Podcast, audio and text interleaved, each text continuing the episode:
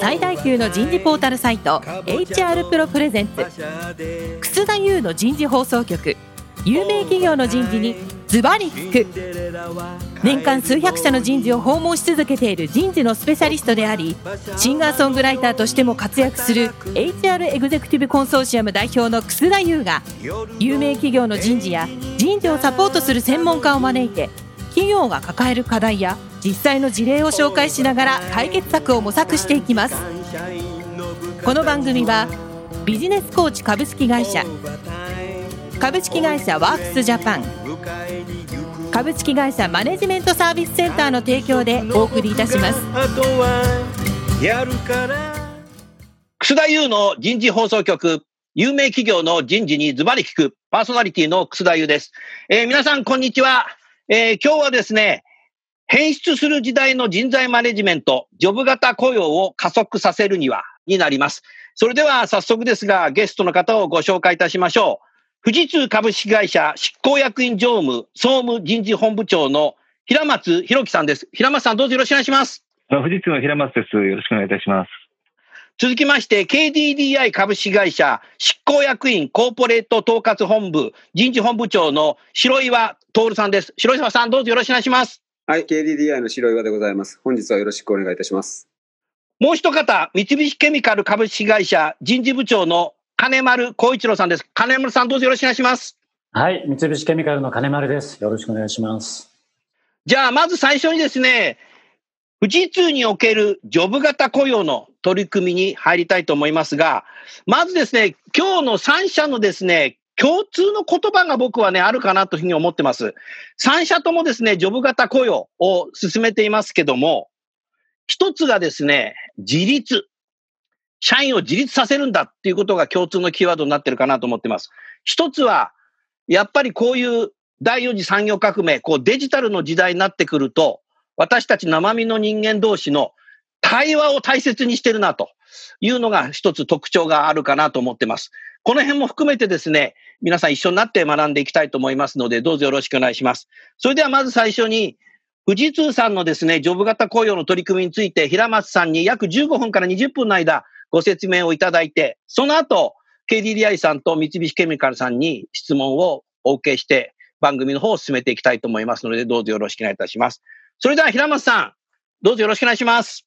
はい。それでは、えー、改めまして、あの、富士通の平松です。あの、今日はこういった場をいただきまして、大変光栄ですし、皆さんとですね、いろんな形で意見交換をしながら、こういう日本が変わっていくために、おそらくあの必要な取り組みだろうというふうに思ってまして、まあ、あの各社それぞれいろんな特徴あるかと思いますが、まあ、そういう特徴もですね、まあ、参考にしながら、あの、いろいろ意見交換していいものを作っていきたいと思ってます。で、あの、まあ、冒頭ですね、少しお話ありましたように、あの、もうこの人生図を作る上でのまあ、キーワードというかな、キーワードとしてやっぱり、富士の場合はその自立と信頼っていう二つの言葉を、まあ、今回の人生度改革の中で繰り返し言っています。それで、まあ、自立というのは、まあ、その一人一人が自立して働く、まあ、いろんなチャレンジをやっていくと、自律的に成長していくという、まあ、そういうことなんですけども、じゃあ、そういう自律的な社員を育てる、まあ、自立性を促すためには、会社が社員を信頼するというのが大事だと。信頼というのは、なんていうか、もう丸投げとか放置と全く違って、信頼に足りうるコミュニケーションをしっかり双方向でやると。それによって信頼関係ができて、そうすると安心してチャレンジもできる、自立して仕事ができると。まあ、こういうことだというふうに思ってまして、まあ、あの、そういうことを意識しながら、全体的な制度設計をしました。それともう一つはですね、その、まあ、ジョブ型というのが、まあ、テーマなんですけれども、ジョブ型の導入を、まあ、目的とは思っていなくてですね、まあ、もう少しその大きな視点で会社を変えていくために、まあ、そのツールとして、このジョブ型の仕組みが、まあ、フィットしたと。で、その、まあ、中心にはジョブ型があるんですけども、まあ、その全体的にあるべき姿を目指して、全体感を持って、あの、制度を設計したというところがポイントだと思っています。で、ちょっとあの、具体的なところをお話ししますけれども、まあ、まずその今回の富士通全体の人事制度改革のきっかけ、スタートはですね、えー、昨年の6月に富士通の社長が、まあ、時田という社長に交代をしました。で、その時田が社長になって以降、富士通はその IT 企業から DX 企業に変わるんだということを、まあ、社内外にあの繰り返しメッセージを出しています。で、まあ、IT 企業から DX 企業に変わるということのですね、まあ、意味は、まあ、これまでその富士通の場合、その、まあ、個々のお客様にしっかり向き合って、お客様の求める IT システムをしっかりこう提供していくと。まあ、これをやり抜く力とかですね、顧客との強いリレーションとか、まあ、それが得意技だったんですけども、あの、まあ、DX と言っているようにですね、まあ、このデジタル技術の進展、AI とかビッグデータがものすごい勢いでこう進展をしていくと、このテクノロジーの進歩で、まあ、お客様も、え、今まで想像もしなかったような新しいサービス、もしくはプロセス改革とか、新しいコラボレーションとか、まあ、いろんなことができるんじゃないかというその期待感。まあ、一方では、このテクノロジーの進歩によって、従来ライバルじゃなかったところが突然、強大なライバルになって、参入してくる、まあ、そういう危機感、まあ、この両方あると思うんですよね。そういったことを、まあ、その未来を構想しながら、一緒にその、じゃあこのデジタルテクノロジーをどう使っていくのかということを議論し、実現できる、まあ、そういう会社じゃないと生き残れないよ。で、そういう会社というのは、これまでの対顧客に対して非常にこう強かった不立と、まあ、違ったカルチャーになるんじゃないかと。まあ、今までの延長線上ではないと。そうするとですね、IT 企業から DX 企業にっていうのは、もうそのカルチャーから変えていくぞという、まあ、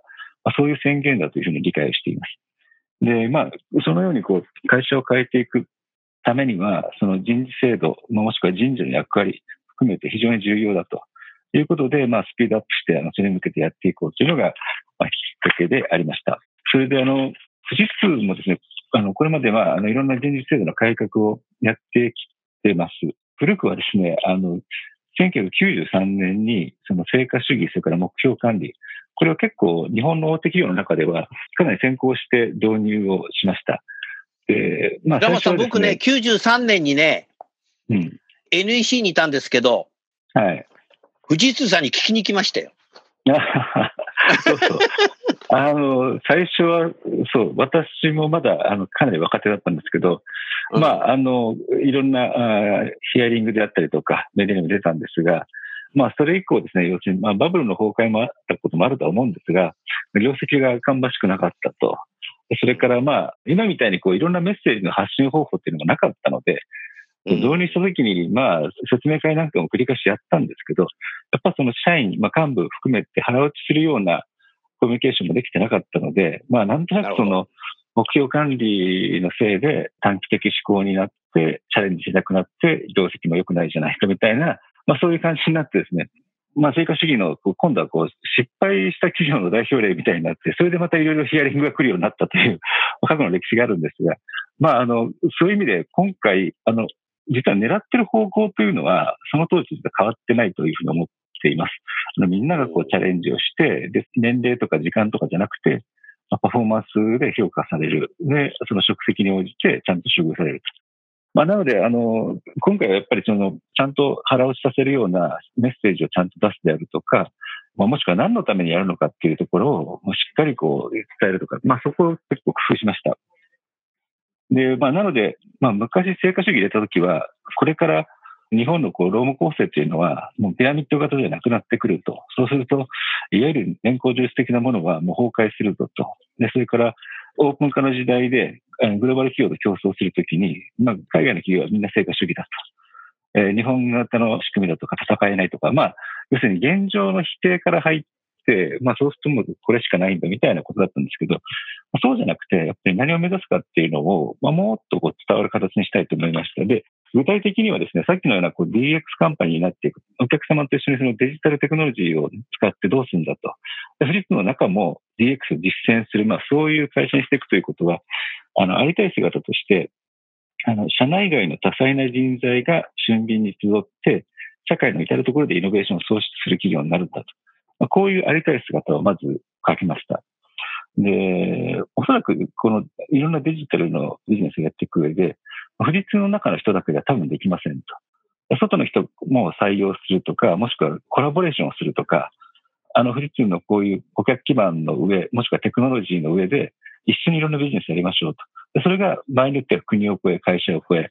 えそういうコラボができるように、それがこうスピーディーにできるような形で、まあそういうワクワクする会社にならなきゃいけませんよねっていうのをまあ書きましたと。で、それを実現するために、今度は人と組織の観点で、あの、3つ挙げてですね、一つは、すべての社員が魅力的な仕事に挑戦ができる。二つ目は、すべての社員が常に学び成長し続ける。三点目は、多様多彩な人材がグローバルにコラボレーションできる。こういうことを、やっぱりその富士通の人や組織の中で実現したいんですと。というのが、ありきたりと実現するためのこう人や組織の変わるイメージですと。で、それをやるためには人事の仕組みを変えていきます。ただこれを部分的に変えても、今言ったようなことは実現できない。そうすると、人事制度も全体的に一貫性を持ち、こう整合性を持って変えていく。これは人事制度のフルモデルチェンジというふうにあの言っているんですが、従来の、まあ、昔の成果主義の時もそうだったんですけど、人事の仕組みを変えるときには、かなりその緻密に一つ一つこう作り上げて、で、まあ一回作ったらもうしばらく変えちゃいけないんだと。で、こうなんかこうブロックを積むようにですね、あの、変えていったりするんですけど、今回は全くコンセプトが違って、もうアジャイルですと。あの、人事の仕組みも、もうスピーディーに大枠、こう、全体のアーキテクチャというか、全体感でもって作って、それで実践していく中で、不具合があったら、こう、スピーディーにこう修正をしていくと。ぐらいのあの発想で取り組んでいるので、まあ結構ですね、あの、国内グループの管理職1万5千人のジョブの格付けっていうのを、まあ半年でやって、もう方針も適用しちゃったとかですね。まあ、あの、他社の人事の方からすると、よくそのスピードというか、まあ逆に言うと、ちょっと乱暴なんじゃないのと思われるぐらいのスピード感で実はやっています。そうすると平松さんね。はい。先ほどあの、積み木を積み上げるって言ってましたけど、うん、そうすると、今回の富士通さんのフルモデルチェンジは、粘土細工だね。うん、いや、そうですね。そうそうそう。粘土細工ってさ、もうなんか、常にこう、プロトタイプみたいにってみんなで寄ってたかって作っていくってなるけど、うん、積み木細工だとさ、もう積み上げたらさ、一番下の積み木、引っ張っちゃったら全部崩れちゃうので、絶対に途中で外せないと思うんだけど、うん、そんな感じですよね、イメージは。あの、そんな感じです。それで、まあ、さっき言ったアジャイルみたいな話は、我々のその IT のシステム構築とか、まあそういう世界の中でも、もうそのウォーターフォールじゃなくてアジャイルなんだっていうのが、これはまあかなり先行してコンセプトは浸透していたので、そそのスピード感を大事にするとかですね、あの、まあその方が今に合ってるよねっていう感覚です。で、ジョブ型人材マネジメントへのフルモデルチェンジということで、これを大きく4つの柱がありますと。で、1つは事業戦略に基づいた組織デザインをしますということ。で、二つ目は、これはチャレンジを後押しするジョブ型の報酬制度。で、三つ目は、企業部門起点の人材リソースマネジメント。四点目が、自律的な学び成長の支援。で、この四つの柱で、まあ、フルモデルチェンジをしていきますということなんですが、あの、まあ、一つ目の事業戦略に基づいた組織デザインって何を言ってるかというと、もともと日本企業って、その、新卒一括採用で終身雇用で、まあ、とにかく、まあ、何が何でも雇用を守ると。まあ、いうのが、まあ、こう、もともとあったので、そうするとですね、まあ、簡単に人は増やせないよと。あまあ、なので、今いる人材、プラスアルファぐらいで、どういうことができるのかっていう、まあ、そういう発想で、そのビジネス戦略を描く、もしくは組織を作る。で、まあ、ある年代のところになってくると、もうこの人がこのぐらいの年代なので、部長ぐらいにしないといけないよね。ということで、あの、ポジションとか階層ができる。で、まあ、そういうことをやっていたので、ほっとくとどんどんどんどん回数ができて、どんどんどんどん都市の細分化されていた、いきましたと。でもそれって、まあ、しょうがなくて、人を中心に見て、それなりの処遇を考えるとか、えー、まあ、言うとですね、どうしてもそうなっちゃうと。で、今回ジョブ型を入れたということで、まあ、まず、当然ですけど、そのまず戦略ありき、ビジネス戦略を先に描いて、で、そのためにどういうポジションとかどういう人材が必要なんだっていうことで、じゃあ今いる人でそれってやれるのかっていうギャップを見て、そこにギャップがあったら外部から採用しましょう。もしくは、えー、中の人を育てましょう。もしくは全く足りないんだったら M&A で買収しましょうとか、そういうところまでその考えるんですと。というようなことでですね、ジョブ型ではそういうその組織設計をやるんですっていうふうに言っています。で、まあ、具体的にそのためのちょっと支援策もあるんですけど、二つ目は、あの、ジョブ型の報酬制度です。これは、あの、従来はですね、いわゆる資格職能区分みたいなものがあって、で、その資格別の報酬レンジがあって、で毎年毎年その評価で、まあ、ちょっとずつこう、ベストライが上がっていくと。まあ、これ典型的な年功的な報酬の仕組みなんですが、まあ、従って、めちゃくちゃ優秀な1年目の課長よりも、えー、そんなに優秀じゃない5年目の課長の方が絶対報酬が高いみたいな、まあ、そういうことが当たり前に起こっていました。で、今回は、職責を、えー、評価をして、まあ、レベルの格付けをしますと。それで、レベル別にレンジは設けずに、レベル別の定額報酬にしましたと。これによってですね、何が起こったかっていうと、半分ぐらいの人は職責ベースの報酬に移行することによって、報酬が上がり、半分の人は報酬が下がるっていう現象が起きました。まあ当たり前なんですけど。これ、レンジを設けたら、そのレンジの幅、上限下限の中に収まってれば、だからそういう緩和できるわけですよね、そのアップダウンを。ところが定額制にしたので、もうめちゃめちゃこうドラスティックに出ましたと。でただ、まあ、経過措置をね、3年間ぐらい設けて、上がる人はまあすぐに上げるんですけど、下がる人は段階的に下がるというふうにして、で、あの、後で言いますけど、その社内公募、ポスティングの仕組みを拡大するから、例えば下がった人に対しては、この3年間の経過措置の間に、まあ、自分の能力に自信があるんだったら、そのポスティングでレベルが上のポジションに手を挙げて、えそこで採用されれば報酬はまた上がるよと。こういう言い方、まあ、つまりあなた次第ですよっていう言い方にしました。で、なるほど。で、二つ目はですね、その、まあ、事業部門規定の人材リソースマネジメントこれはあの最初に言った組織設計と結構絡んでくるんですけど、人員計画、要するに新卒採用、キャリア採用というのを全社で何人で最初に決めて、それでも1年間やりきると。まあ、こういうことではなくて、各事業本部ごとに、この1年何人の人員でこのビジネスをやるんだと。いうことを決めて、場合によってはそのビジネスがこう下がっていくんで人を減らしますよっていうのがあってもいいと。もう思いっきり伸ばすから人を増やしたいというのもあってもいいと。まあ、それは当然、全社的には、あの、社長がそこに調整を入れますけれども、まあ、それで決まったら、その範囲内であれば、キャリア採用は、えー、どんどんやってくださいという言い方にしました。なので、たくさんこう、例えば外に出て行きましたって言ったら、たくさんキャリア採用していいで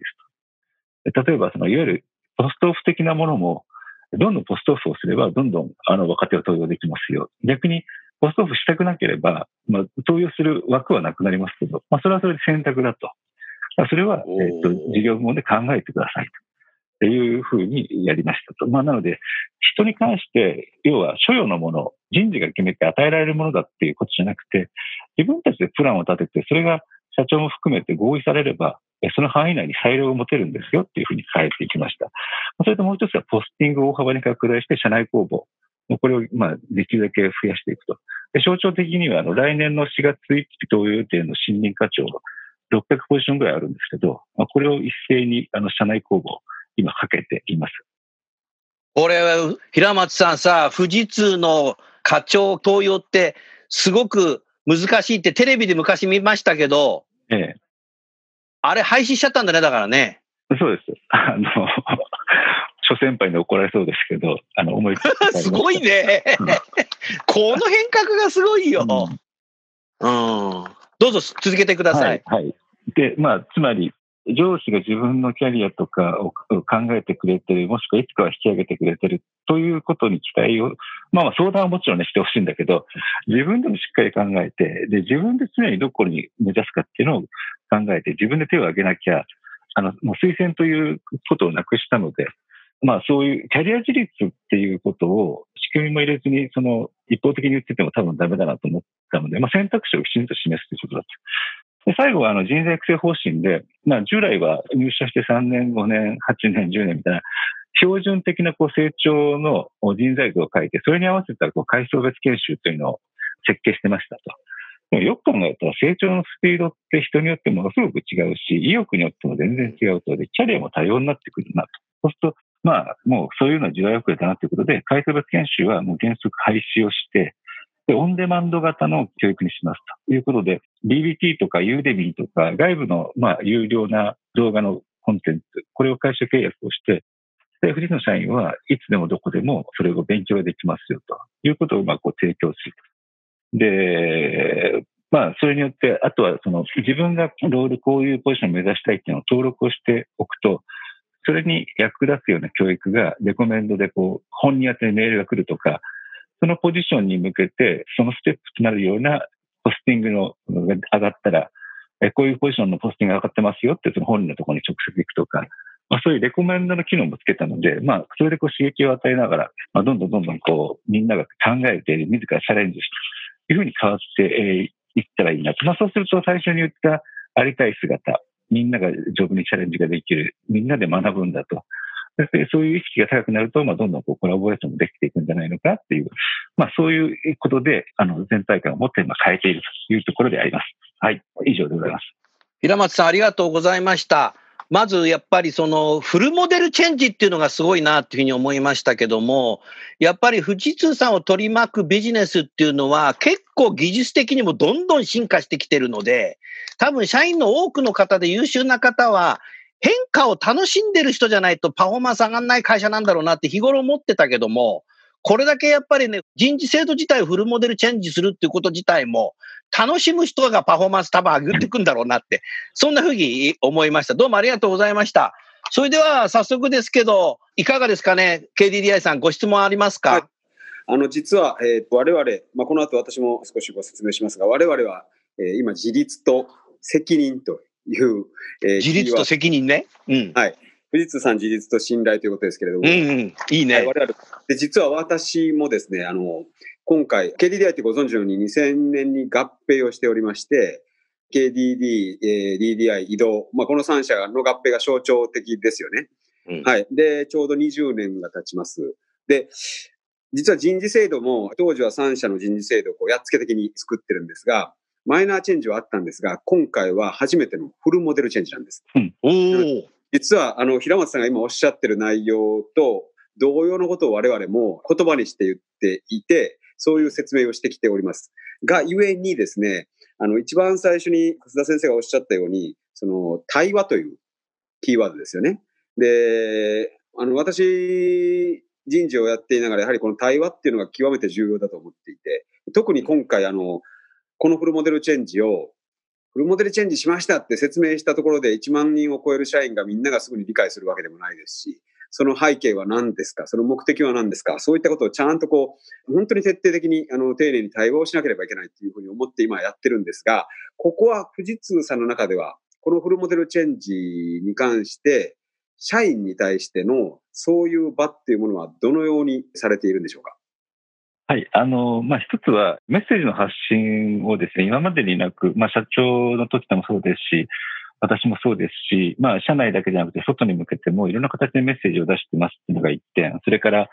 この7月からなんですけども、あの、ワンオンワンミーティングっていうのを、まあ、最低月に1回は上司と部下でやる。これを社長から入社1年目の社員まで全ての階層でワンオンワンやるんだと。いうのをスタートを切ってですね、そういった中で、その、まあ、こういう変革に対して自分たちどうしていくんだ、何のためにやるんだみたいなこう会話をしてもらおうと思ってるということと、それからもう一つはその人事の機能として、あの、今までちょっと弱かったんですけど、いわゆる HRBP という、あの、ビジネスパートナーの人事の役割の人を、まあ、約30人ぐらい、あの、アサインをして、通常のそのルーティンのまあ、昇給賞与昇格みたいな、まあ、そういうやつは、まあ、もうちょっとこうセンター化をしてですね、さっき言ったように、その、人材リソースマネジメントだとか、そこの組織のカルチャーチェンジとか、そういったことを、そこの大きな組織の担当役員の、まさに人事の右腕となって、なんか徹底的にそこをやるんだという役割に、こう、アサインをしました。えー、いずれもですね、まあ、こう、ワンワンも HIVP の仕組みもまだ立ち上げたばっかりなので、まだまだこう未熟なんですが、これをまあどんどんこう実践していけばですね、だいぶこう機能していくかなというふうに期待しています。ちなみにこの HRBP にアサインされるその前提条件とかはあるんでしょうか？前提条件。まあ、あの、人事の幹部の中で、適性も見ながらですね、アサインをしたんですけども、まあ、とにかくそういうビジネスにかなり近いところに踏み込むっていう経験は、あの、今まで僕も含めてできてなかったっていうふうに、あの、それは本当に思います。まあ、なので、あのそういう資質がある人はアサインをして、それで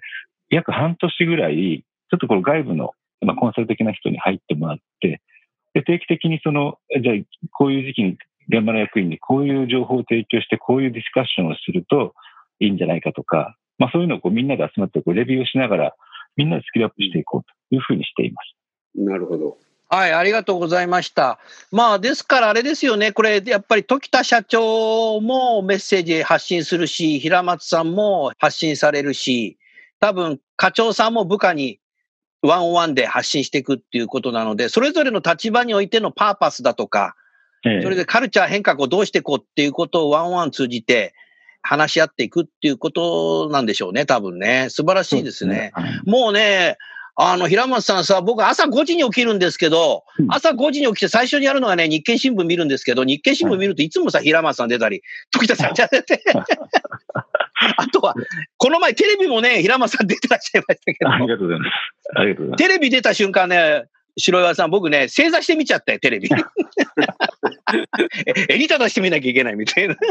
古い人間だってすぐ正座しちゃうんですけど。うんどうも、白岩さん、ご質問ありがとうございました。金丸さん、いかがですか？はい、ありがとうございます。あ、平間さんどうもありがとうございました。あの、まあ、私どもも、あの、ケリビアさんも同じだったんですけども、まあ、ほぼフルモデルチェンジに近い制度改正を今回やるんですけれども、でその中で、まあ、公募制も導入していくというふうにしてます。実際導入したんですけどね。いやそれと、あの、定年制は、あの65歳定年に変えるんですが、いずれ廃止を考えています。ポストオフっていうのはもともと制度じゃないんですよ。ないんですが、まあ、60歳はさすがにポストオフっていう感じにはなってたんですけども、先ほどのお話で、まあ、ポストオフもそれぞれの部門の裁量でやるということだったんですけども、実際に今そのポストについてる人がいるというときに、その人をポストから外して、若手を登用する、その上の方からするとですね、なかなかこう、こう抵抗感があるところがあるんじゃないかと思うんですけども、その辺のこう理解を得るにはどういうふうにされたのか、あとその中で HRBP がどういう役割になっているのかといったところを、あの、差し支えないで教えていただければと思います。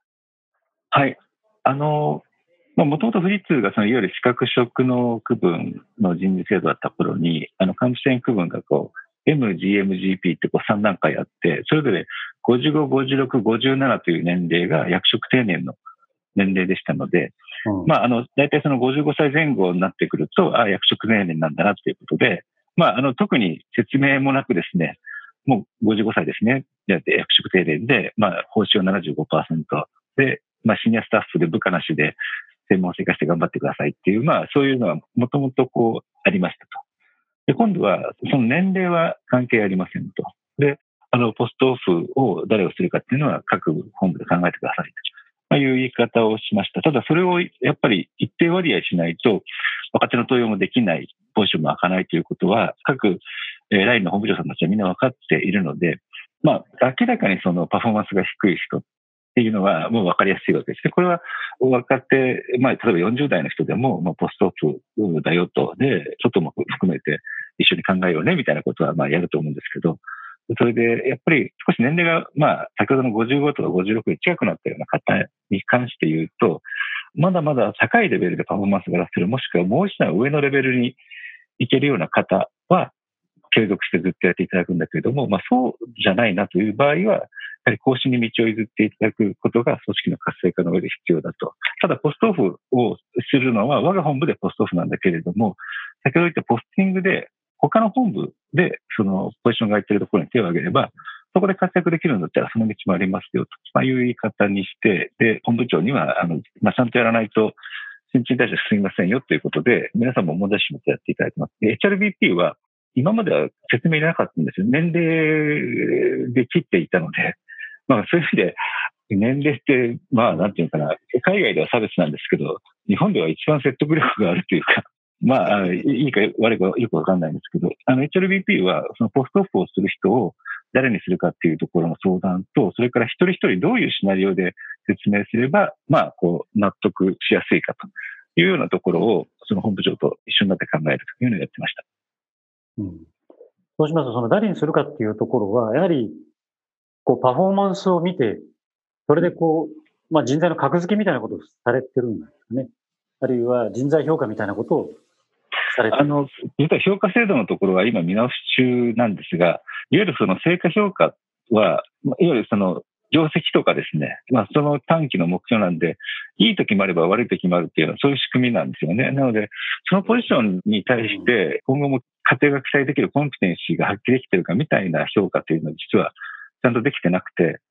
まあ、なので、それはちょっと評価の仕組みを変えて、ある程度こう、その評価で低いのが2年、3年続いたら、あ、これはもうポストオフだなっていうことが、まあ、本人も理解できるような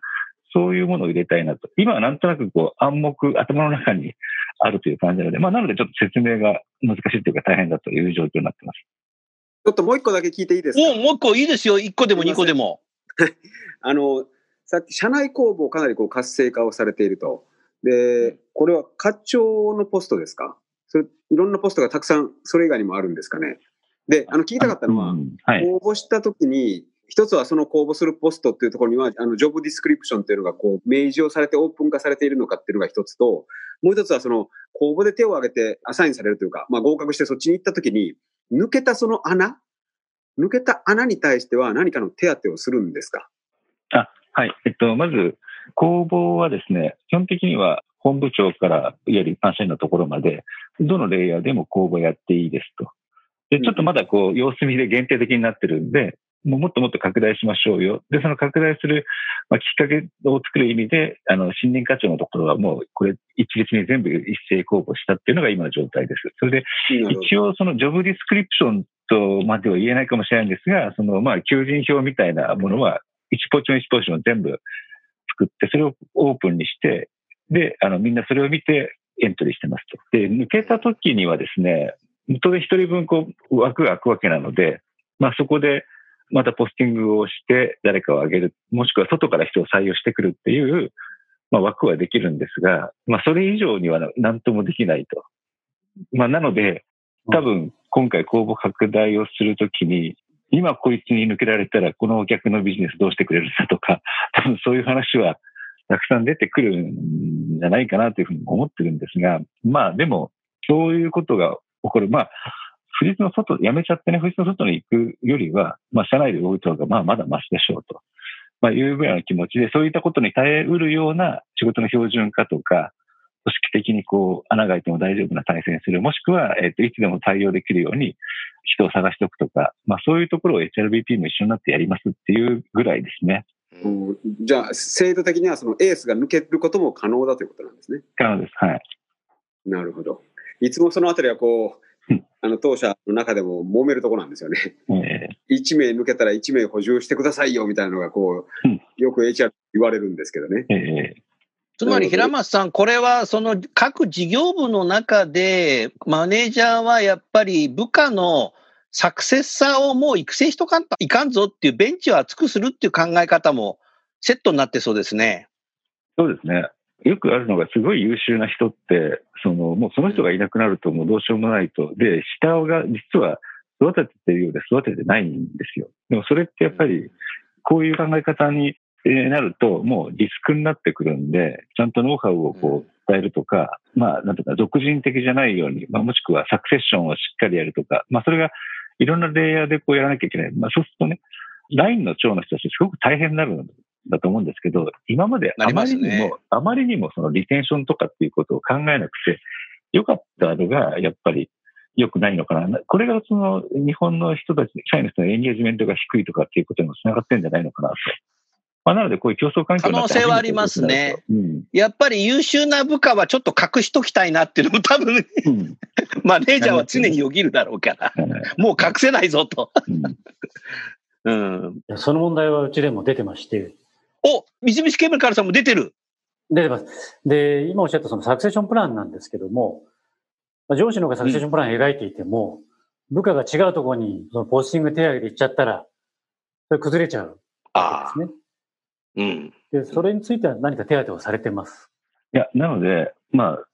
こういうポスティングの仕組みでるぞって言ったときに、じゃあ今までやってたサクセッションプランってもう意味がないじゃないかと、もうやめようよみたいなまあ、そういう開き直った意見もあったんですけど、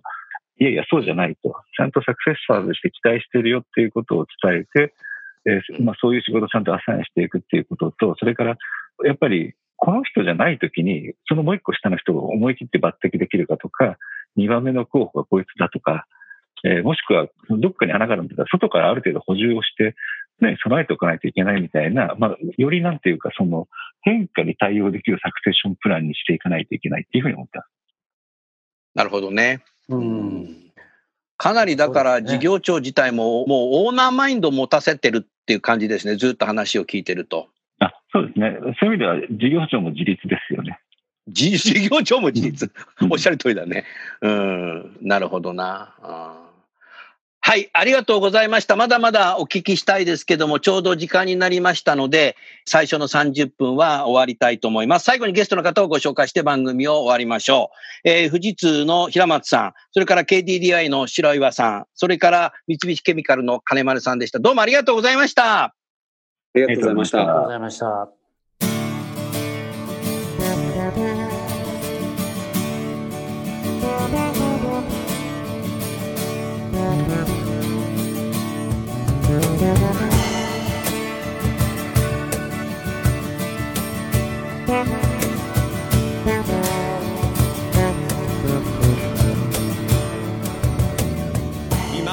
今日のお話はいかがでしたか？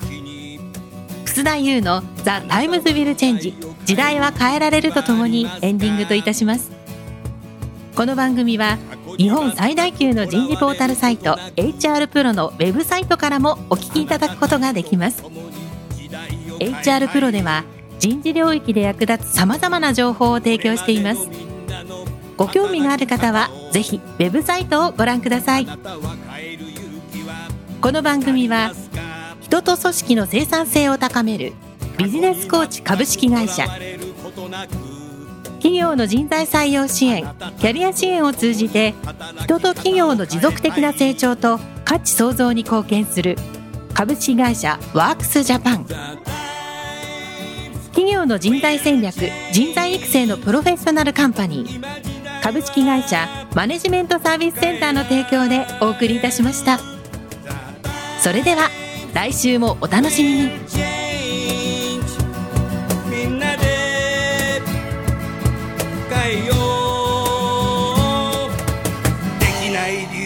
述べている場合ではない。